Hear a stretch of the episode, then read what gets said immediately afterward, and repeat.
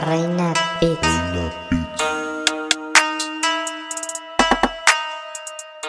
Gracias por estar en sintonía con nosotros en MMA Info nuevamente en otra muy interesante entrevista y en esta ocasión tenemos a Big Bart Geraldino. Todo el mundo sabe de verdad sus laureles en judo y de lo que representa para las artes marciales de la República Dominicana. Pero en el día de hoy vamos a tocar otra faceta interesante que él domina a la perfección y uno de los mejores en ese tema, que es Un sobre la preparación física. Así que, Big Bart, este, esta plataforma es suya y un placer tenerlo aquí. Así es. Gracias, eh, buenas noches primero y buenas noches a todos los que mira- verán esta entrevista. Para mí es un honor contribuir en, lo que sea necesario para el desarrollo de las artes marciales, especialmente en esta nueva modalidad que ha, que ha surgido, que le ha dado un giro a las artes marciales y una importancia a cada una, aunque muchos ven solamente el MMA, pero el MMA ha hecho que todas las otras artes marciales se, se revitalicen, si le podemos llamar así. Así y, es. Y es, de, y es de mucha felicidad para todos los artes marcialistas que, este, que esta modalidad siga atrayendo público y siendo centro de atención. Así es. Excelente. Ariel, ¿podemos iniciar? Eh, sí. Eh, antes de eh, eh, pasar con lo Em- que es ya su área en sí, me gustaría que usted nos hable un poquito de ese proyecto que usted tiene, de esa empresa que es G-Health, que eh, nos hable un poquito sobre, sobre qué consiste, qué se trata ya y todo eso. Ok, eh, bueno, a mí no me gusta llamar la empresa porque trata con la salud del ser humano, tú ves. Mm. Ok, disculpe. Yo tengo un, un centro de salud que tiene varias vertientes, como son el entrenamiento de atletas élite o entrenamiento de atletas que quieran llegar a ser un atleta élite o de alto rendimiento, como la gente le llama. También tiene el área del ejercicio clínico, que son personas que necesitan hacer ejercicio pero bajo una supervisión clínica. Y eh, otra parte de él mismo es la rehabilitación de lesiones, ya sea para atletas o para población general. Tenemos esas tres áreas, eh, en la cual tenemos ya seis años aproximadamente como institución, porque obviamente yo lo hacía eh, de forma privada anteriormente, hasta que me independicé, eh, tratando de poner ya toda mi experiencia junta en un solo sistema. Y bueno, ahí estamos al servicio de la comunidad. Excelente, No, y, muy y interesante. yo, yo he visto los resultados ahí, he sido testigo porque entreno con una persona que vaya, Arturo Bernstein, que he visto el cambio que ha dado desde físico hasta psicológico, porque eso también in- influye. De verdad que sí ha sido un trabajo eh, muy bueno. Entonces, entrando en materia de una vez, eh, usted sabe que esto, como quien dice, es preparación física for dummies, por lo menos para nosotros, que no sabemos muchas cosas. Eh, usted sabe que las artes marciales mixtas es un deporte muy demandante. Entonces, usted sabe que puede dividirse entre, entiendo yo, no, usted me corregirá, la preparación física y lo que tiene que ver con lo técnico. Ya una preguntita un poquito, ¿verdad? Diría yo que tonta. ¿Qué tantos días usted recomienda entrenar lo que sería MMA per se, lo técnico, lo- los sparring y demás? ¿Y qué tantos días usted recomienda hacer, por ejemplo, o trabajar lo que sería la preparación física? Ok, mira, en la ciencia del entrenamiento deportivo, eh, en lo que a mí respecta como fisiólogo del ejercicio, la, la- las recomendaciones de uno le sirve a todos no son muy buenas, porque hay varios factores. Eh, antes de entrenar, antes de hablar de, de entrenamiento, debemos de hablar de evaluación, para tú saber qué cuerpo vas a entrenar qué deporte vas a entrenar y qué forma biomecánica tiene ese deporte y ese atleta para producir eh, una ejecución de un deporte, ¿no verdad? Entonces, partiendo desde ahí, tenemos también que desmitificar eh, esas leyendas urbanas de no gain, no pain, o si no duele, no es bueno, Ujú. sangre, sudor y lágrimas. Lo mejor es entrenar bien, no mucho. porque inclusive dentro del entrenamiento, el descanso y la alimentación y el entrenamiento psicológico son más importantes que el entrenamiento per se, o sea, la ejecución del entrenamiento técnico, táctico o físico. Entonces, mucha gente siempre pregunta eso, de cuántas veces a la semana, dónde poner esto, dónde poner aquello.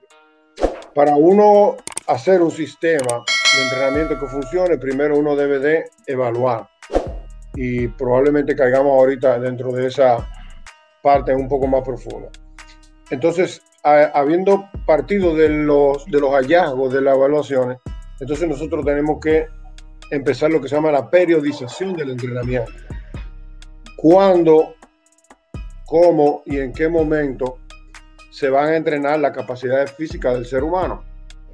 Porque no es lo mismo el entrenamiento un mes antes de una pelea importante por un título, vamos a decir así, o un combate de competencia, ¿no? ¿verdad? Que tenga que subir al octágono a competir, que el entrenamiento seis meses antes, ocho meses antes, ¿me entiendes? Entonces hay una cosa que se llama periodización del entrenamiento, que te va entrenando todos los, todas las capacidades del ser humano, como son la fuerza, la resistencia, la potencia y sus derivaciones, la resistencia la fuerza, la resistencia la potencia, eh, y ese tipo de cosas. Entonces, eso va a depender de en qué momento tú estés del, del, del, ciclo. Un macrociclo, por ejemplo, como se le llama en algunas teorías eh, del entrenamiento, es, un, eh, es el ciclo general. Si suponiendo de tenemos una pelea el 25 de junio del año que viene, bueno, pues macrociclo será todo lo que hará, haríamos de aquí a un año. Y eso se divide en microciclos, que son eh, depende cómo, dónde usted haya estudiado, hay uno que le llaman micro, otro le llaman mesociclo, pero del macrociclo se divide en ciclos menores que duran de semanas a meses para ir tocando esas capacidades físicas y desarrollándolas. Y los microciclos son días eh, y a veces semanas que se intenta eh, llegar a un pico de esa condición básica. Por ejemplo, en el ciclo general del entrenamiento se busca mucho trabajar eh, la fuerza, la resistencia y trabajar también el aspecto de masa corporal. Cuánta masa yo quiero tener o deseo tener para producir la siguiente vertiente. Mientras más fuerza tú tienes, más fuerza explosiva vas a tener, porque la fuerza explosiva es una fuerza rápida. Mientras más fuerza explosiva tú tienes, bueno, pues más probable tenga resistencia a la fuerza explosiva. Si yo tengo mucha fuerza, yo puedo desarrollar mucha fuerza explosiva. Por ejemplo, un puño, si yo tengo mucha fuerza, yo puedo desarrollar un puño explosivo más que el que no tiene mucha fuerza, fuerza máxima, ¿no? Si yo tengo un puño explosivo porque ya tuve fuerza y desarrollé la velocidad de esa fuerza, entonces ahora yo tengo que desarrollar cuántas veces en un combate yo puedo golpear explosivamente sin bajar la cantidad de potencia producida por el puño. Eso se llama resistencia a la fuerza. Usted puede tener, ustedes lo han visto, hay muchos peleadores que son eh, poderoso, pero si pasaron del primer round, murieron. McGregor. Exacto, entonces es, eso, eso es lo que es el entrenamiento, preparar para que esas cosas eh, no sucedan, ¿entiendes? Entonces, Conor McGregor debería, por ejemplo, sin, sin, sin quitarle eh, el, el, respeto a sus entrenadores, entender eso y decir, ok, yo tengo que, soy un peleador poderoso, pero yo tengo que trabajar en cuánto tiempo mi poder va a durar. ¿Entiendes? Hay peleadores que tú lo ves en el quinto round muerto y te tiran un puñetazo y te noquean porque tienen una resistencia a la potencia. Entonces, ¿cuántas veces a la semana? Eso es un número muy general que no se puede cuantificar de forma exacta para todo el mundo. Lo que sí hay que saber entrenar y saber periodizar esas cargas. Muy interesante eso. Eh, también me gustaría que, usted nos hable un poquito sobre el aspecto del cardiovascular, si es necesario correr, eh, ya que hemos escuchado que si vas a pelear eh, para tú tomar el cardio, lo, ideal sería pelear eh, para tú poder, poder obtener ese cardio. Entonces, me gustaría que usted nos explique si la idea que siempre se debe tener es que uno tiene que correr en las mañanas o en la tarde o saltar cuerda, si es necesario eso o lo ideal sería pelear. Sí, antes de explicártelo científicamente, te lo voy a aplatanar, como decimos nosotros los dominicanos. si tú miras una pelea de, de artes marciales mixtas, ¿en qué momento del combate cualquiera de los dos competidores corre por más de un minuto, corriendo, sin parar? Nunca, excepto tenga, mucho, excepto tenga mucho miedo y necesite echarse a correr. ¿O en qué momento del combate, si tú lo puedes dibujar en tu mente, cualquiera de los dos competidores realiza mil saltos cortos? Nunca, ¿no verdad? Está fuerte, sí. Exacto. Entonces, ¿qué pasa con, con, con, esas leyendas urbanas que le contamos anteriormente? Siempre empezando desde el punto de la evaluación. Cuando tú vas a entrenar a un atleta, tú evalúas tres factores principales que nos consideren a nosotros, porque hay otros factores eh, como el aspecto nutricional, el aspecto psicológico, que no son nuestras áreas, aunque estamos ligados a ellas. Entonces hay tres factores principales que deben ser evaluados antes de tú entrenar a un atleta para saber cómo lo vas a entrenar. Uno, el factor antropométrico. ¿Qué morfotipo o qué cuerpo tiene ese individuo? ¿Es un morfotipo eh, endomorfo, ectomorfo o mesomorfo? Y me explico en, palabras llanas. El mesomorfo es ese atleta o esa persona que tiene un cuerpo con una buena masa muscular, como le llaman en la calle, que se ve bien definido, eh, que tiene una musculatura pareja durante todo su cuerpo, buenas piernas, buenos brazos, buenos pechos, buenos hombros, eh, eh, que es el atleta perfecto para entrenar porque es el atleta que mejor acepta las cargas, ¿no? Está el endomorfo, que es el atleta de peso pesado, sin llamarle gordo, sino que es un atleta con un centro de masa cúbica grande, o sea, por metro cúbico, una persona de mucha masa, llámese David Ortiz, eh, Sisi Sabatia, por poner un ejemplo en otro deporte, ¿no? Eh, Charles Barkley en basketball, eh, el mismo Shaquille O'Neal. Y, y, en la MMA tú vas a ver algunos endomorfos en los pesos pesados, aunque en los pesos ligeros también hay eh, endomorfos, endomorfos, que son, es un peleador, lo, con mucha masa por centímetro cúbico. ¿Mm? Y tenemos el ectomorfo, que es el peleador espigado de extremidades largas, como el mismo Conor McGregor, que, que mucha gente eh, lo puede virar como el, atleta que es flaco, pero no necesariamente Conor McGregor es flaco, es un tipo que tiene una musculatura buena, pero tiene, no tiene tanta densidad como un mesomorfo, no es tan parejo como un, como un mesomorfo, si no tiene extremidades largas, piernas largas, eh, así como en otros deportes, esos pitchers de altura como Randy Johnson y ese tipo de cosas. Entonces, depende de ese cuerpo, las cargas van a ser diferentes durante el año. Y me explico brevemente. Un atleta como eh, Conor McGregor, por ejemplo, y ahí te va a responder lo que hablamos ahorita. ¿Por qué Conor McGregor se cansa después de los segundos, terceros rounds? Porque probablemente en su entrenamiento, respetando sus entrenadores, ¿no? Eh, porque yo no soy el entrenador de Conor McGregor, ni él me ha pedido que le dé un, un consejo, pero según la ciencia, una persona con el físico de Conor McGregor durante el año, en esos ciclos que yo le mencioné anteriormente, va a necesitar hacer picos de entrenamiento de masa muscular. Porque es un, es un entrenador, es un atleta que tiende a ponerse flaco, para llamarlo de una forma fácil, que la gente lo entienda. Y ese tipo de atleta, si pierde musculatura por su, por su metabolismo, por su mesomorfismo, por su ectomorfismo, entonces va a perder musculatura y ¿qué va a pasar? No va a golpear duro. ¿Ve? Puede que tenga una buena técnica y un buen tiempo de golpeo, pero al final del combate, si ya tú estás cansado, esa técnica y ese tiempo se te, se te pierden. ¿Ve? Entonces un entrenador, un atleta como Conor McGregor durante el año va a tener que hacer varios ciclos o microciclos de hipertrofia, de producir fuerza muscular. ¿No verdad? Son atletas que naturalmente tienen una resistencia, que es lo que la gente confunde con cardio, con cardio, que no, no tiene nada que ver, pero la gente lo confunde. ¿Mm? Por el otro lado, si tú tienes un peleador de peso pesado, eh, que es un peleador que regularmente son muy potentes porque tienen mucha masa por, por metro cúbico, ¿entiendes? No es lo mismo que te choque un Honda Civic vacío que te choque un Honda Civic con 10 personas adentro. No sé si tú me entiendes.